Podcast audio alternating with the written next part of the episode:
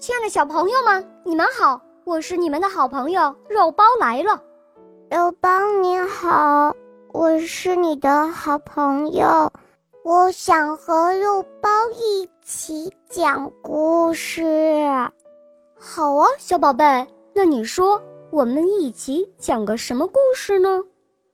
我们一起来讲美丽的青蛙公主。好啊，那我们的故事现在就要开始了。在古时候，有一个国王，他有三个儿子。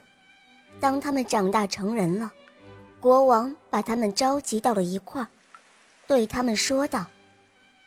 我心爱的儿子们，趁着我尚未年老，我想给你们娶亲，想看到你们的孩子们，我的孙子们。三个儿子一起回答父亲：“好的，爸爸。不过你想给我们娶谁呢？”孩子们，这样吧，你们各自取出一支箭。到空野的田野中，把箭射出，箭落到的地方呢，就是你们的命运所在。三个儿子向父亲深深的鞠了一躬，各自取出了一支箭，来到空旷的田野，他们拉紧了弓，射出了箭。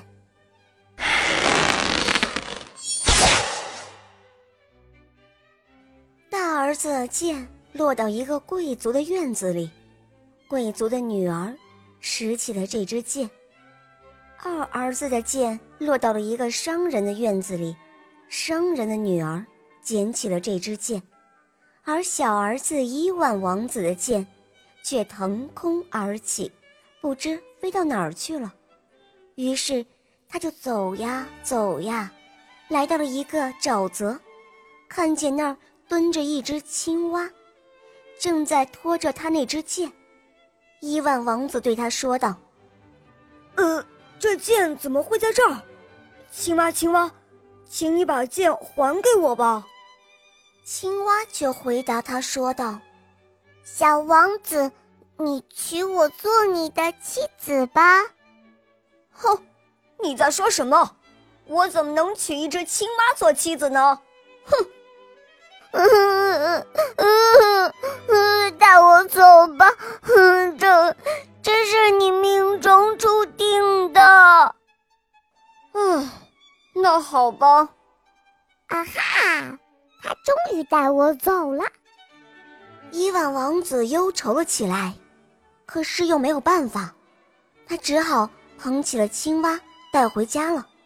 国王举办了三个婚礼，给大儿子。娶了贵族女儿，给二儿子娶了商人的女儿，却给不幸的伊万王子娶了一只青蛙。有一天，国王把三个儿子又叫到了一块儿，对他们说：“孩子们，我想看看谁的妻子针线活做的最好，让他们明天早晨。”每人都给我做一件衬衫。于是，三个儿子都向父亲鞠了一躬，然后走了。伊万王子回到家中坐下来，他耸拉着脑袋，闷闷不乐。王子，王子，你干嘛总拉着脑袋？为什么不高兴呢？还说呢，父亲让你明天早晨给他缝一件衬衫，怎么办？嗯，怎么办？小青蛙说道：“没关系，没关系，别发愁了，伊万王子，还是睡觉去吧。”伊万王子睡着了，青蛙蹦到了台阶上，它脱下了青蛙皮，变成了一个美丽的姑娘，就连童话里都没有听说过的那种。于是，美丽的姑娘拍了一下手掌，她叫道：“奶娘们、保姆们，收拾收拾，整理整理，请在天亮的时候给我一件衬衫，要和父亲身上穿的那一件一样。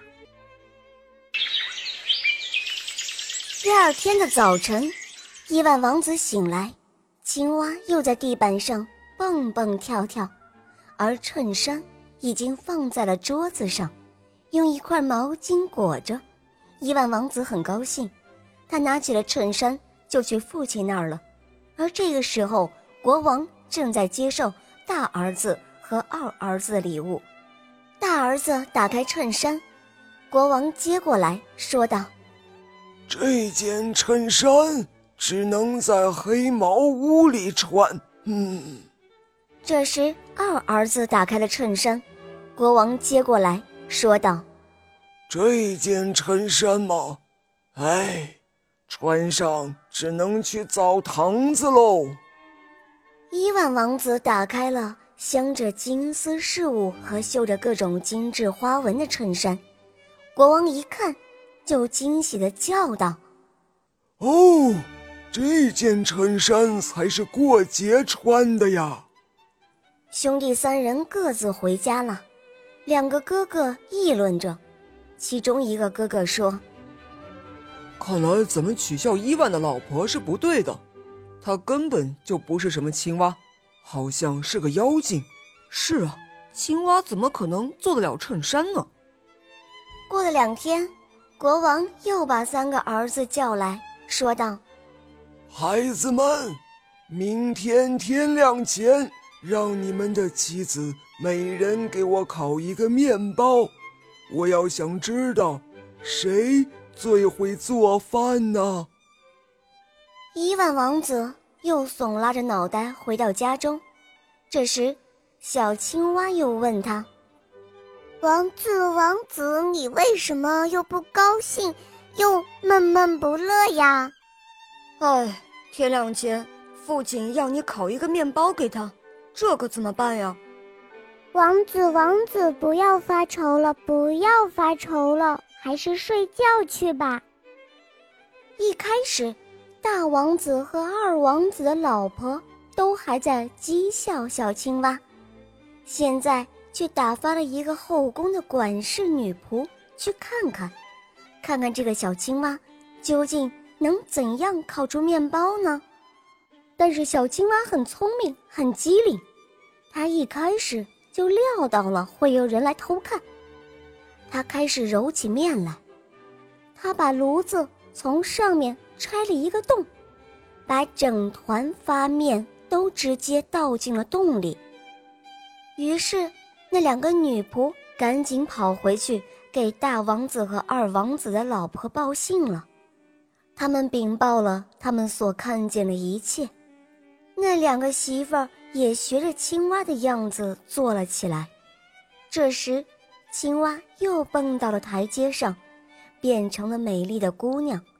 她拍了一个巴掌，说道：“奶娘们、保姆们，出来收拾收拾，嗯，开始干活啦！请在天亮的时候给我烤好一个软软的大面包，要和我在国王那儿吃到的面包一样。”第二天早晨，伊万王子醒来了，桌子上已经放好了一个面包，上面有几座带有城门的城堡，四周都镶着各种精巧别致的花样，两侧是用刻花的模子刻出来的花纹。伊万王子高兴极了，他用毛巾把面包包好，送到了国王那儿。这个时候，国王正在接受两个儿子的面包。那两个儿子的妻子按照后宫老女仆说的那样做了，把发好的面团扔到了炉子中，结果都烤糊了。国王接过大儿子的面包，他看了一眼，就让人拿到下房去了。结果二儿子的面包也同样都送走了。当看到伊万王子的面包时，国王却说：“哦，这才是过节吃的面包啊！”然后国王下令让三个儿子明天都带着妻子一起到他这儿来参加宴会。伊万王子又垂头丧气地回到家中，他的脑袋都要耸拉到肩膀下面了。青蛙在地板上蹦蹦跳跳，呱呱呱！王子，王子，为什么又发愁？是不是国王说了不愉快的事情呢？小青蛙呀，小青蛙，哎，父亲说了，让我明天带你一起去参加宴会。你说我能不发愁吗？可是，你说我怎么能带你去见人呢？小青蛙说道：“王子，王子，不要不高兴，你一个人先去。”我随后就来。不过，等你听到雷电的声音和敲打的声音时，不要害怕。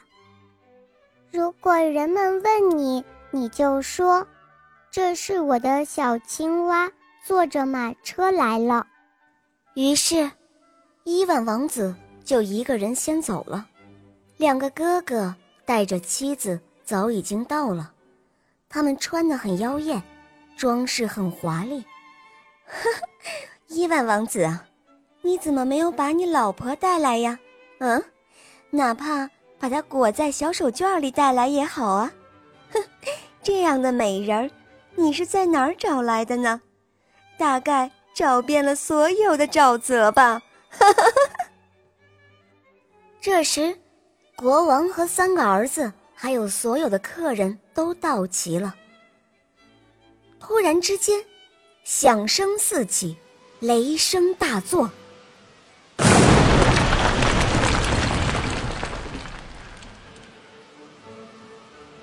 整座宫殿都摇晃了起来，客人们都吓呆了，从座位上跳了起来。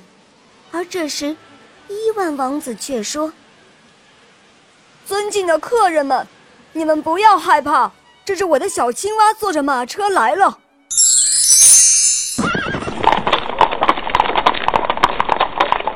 这时，一辆六匹白马拉着的金色马车飞驰而来，停在了台阶前。从里面走出来一个美丽的姑娘，她身穿蓝色连衣裙，身上繁星闪烁，头顶上一轮明月炫耀。她是那样美丽。想象不出，猜测不到，只有童话中才能够想到。他挽起了王子的手，走到了桌旁，停在了花纹美丽的桌布边。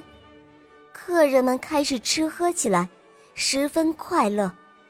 美丽的姑娘喝了一口酒，把剩下的都倒入自己左手的衣袖中。他又吃了一些天鹅肉，把骨头。都扔到右手的衣袖中，两个大王子的老婆看见了，也学着他的样子做。这时，人们都跳起了舞，美丽的姑娘也跳呀跳呀，转着圈儿，简直跳得太好了。她挥动了一下左边衣袖，突然出现了一个湖泊。她又挥动了一下右边的衣袖，湖里游来了一群白天鹅。国王和客人们都吃惊极了，于是两个大儿媳妇儿也开始跳起来，他们也挥动了一下衣袖，结果酒水溅在了客人的身上，然后他们又挥动了另外一只衣袖，骨头又四面飞去，甩在了客人们的衣服上，有一块骨头正好落在国王的眼睛中。国王大怒，赶走了他们。这时，伊万王子悄悄地离开，他跑回家中，在家里找到了青蛙的皮，他把它扔到炉子里，给烧了。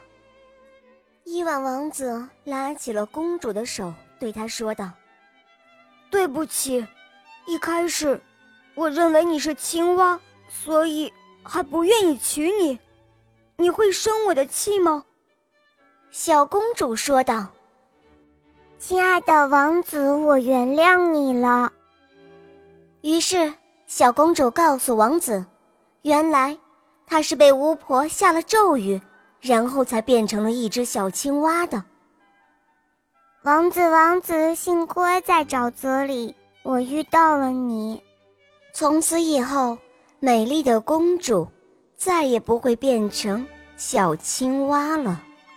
美丽的小公主和伊万王子从此过上了幸福的生活。小朋友们，我和肉包讲的故事好听吗？你们能猜出我在里面扮演的是谁吗？小朋友们，今天的故事就讲到这儿了。如果小朋友们想点故事，或者和肉包一起来讲故事，就请加肉包的微信吧。